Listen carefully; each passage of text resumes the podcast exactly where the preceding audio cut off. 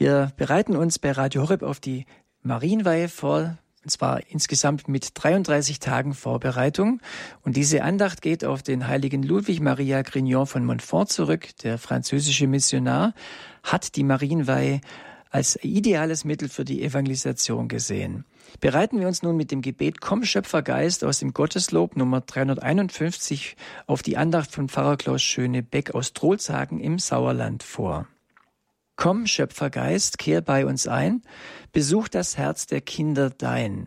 Erfüll uns mit, erfüll uns all mit deiner Gnad, die deine Macht erschaffen hat.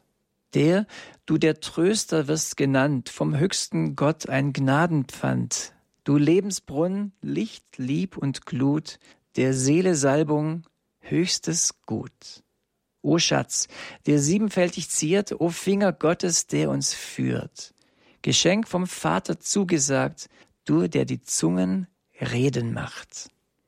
Entzünd in uns des Lichtes Schein, gieß Liebe in die Herzen ein. Stärk unseres Leib Gebrechlichkeit mit deiner Kraft zu jeder Zeit. Treib weit von uns denn des Feinds Gewalt, in deinem Frieden uns erhalt, dass wir geführt von deinem Licht in Sünd und Elend fallen nicht den Vater auf dem ewigen Thron, lehr uns erkennen und den Sohn. Dich, beider Geist, seien wir bereit zu preisen, gläubig, alle Zeit. Und jetzt bitte Pfarrer Klaus Schönebeck. Am fünften Tag der ersten Woche der Weihevorbereitung wollen wir unseren Eigenwillen nachdenken. Maria spricht, mir geschehe. Sie bewahrte alles, was geschehen war in ihrem Herzen. Ihr Leben gehört Gott meines. Wenn ich mich hinwenden will zu Gott, muss ich mich notwendigerweise von der Welt und von mir selbst abwenden. Wie stark hänge ich an meinem eigenen Ich? Was muss ich in mir bekämpfen? Wer Jesus nachfolgt, weiß, dass er sich von der Welt und dem Begehren seines eigenen Willens loslösen muss, um die Liebe zum Vater zu haben.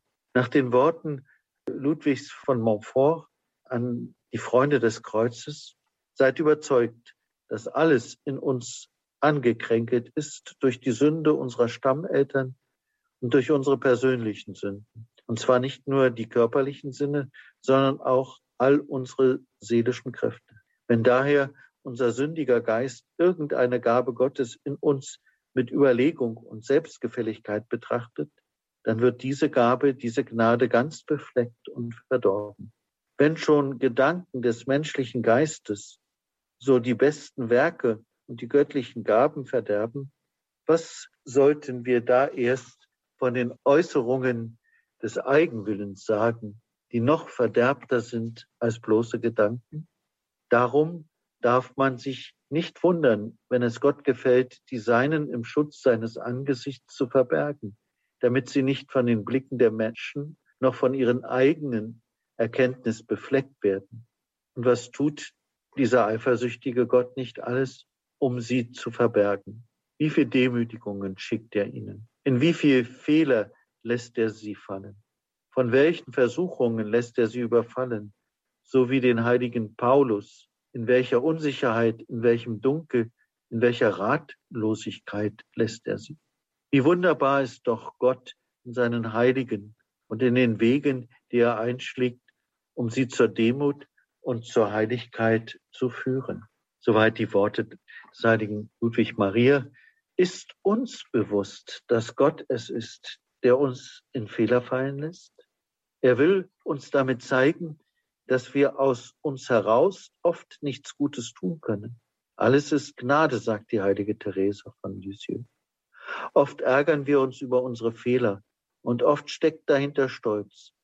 Nehmen wir uns an, so wie wir sind, und überlassen wir uns ganz Gott. Lassen wir unseren Eigenwillen los. Bedenken wir die Worte des heiligen Paulus. 2. Korinther 12, 7. Aber damit ich mich wegen der Größe der Offenbarung nicht überhebe, wurde mir ein Stachel ins Fleisch getrieben, ein Bote Satans, der mich mit Fäusten schlagen soll, damit ich mich nicht überhebe. Auflehnung gegen Gott Auflehnung gegen Gottes Weisungen prägen uns. Unser Eigenwille versklavt uns oft.